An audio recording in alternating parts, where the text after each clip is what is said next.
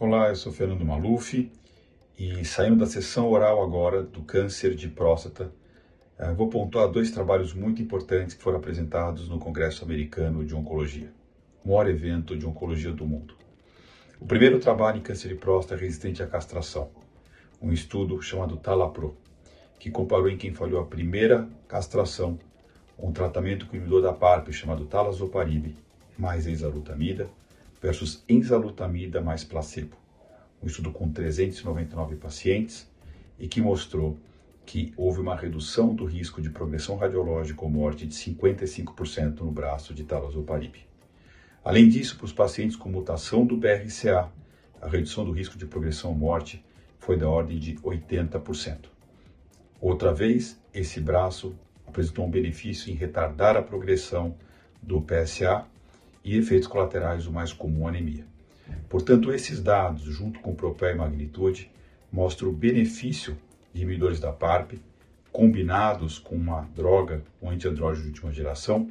particularmente nos, nos pacientes que tenham mutação do BRCA1 ou BRCA2. Um segundo estudo muito importante avaliou mais de 130 mil pacientes do estado do Rio Grande do Sul, de 19 hospitais, comparando a sobrevida em 5 anos de SUS versus não SUS. Apesar da suspeita de que pacientes do SUS tinham evolução pior, à luz da falta de remédios mais inovadores e que aumentam a sobrevida, à luz da falta de radioterapia, em termos de falta de médicos e também de clínicas de radioterapia, à luz das filas para serem operados, nunca esse número tinha sido formalmente documentado.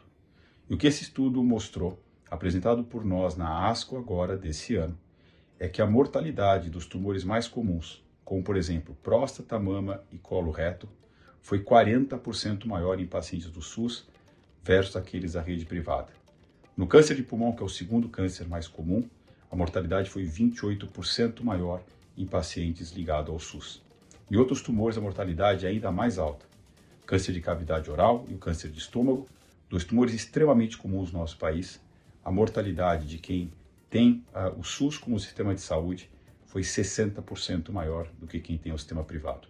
Portanto, isso reflete as diferenças marcantes nos resultados finais em termos de chance de cura e sobrevivência de pacientes ligados à rede privada, com um prognóstico muito melhor do que em pacientes ligados ao SUS com um prognóstico muito pior.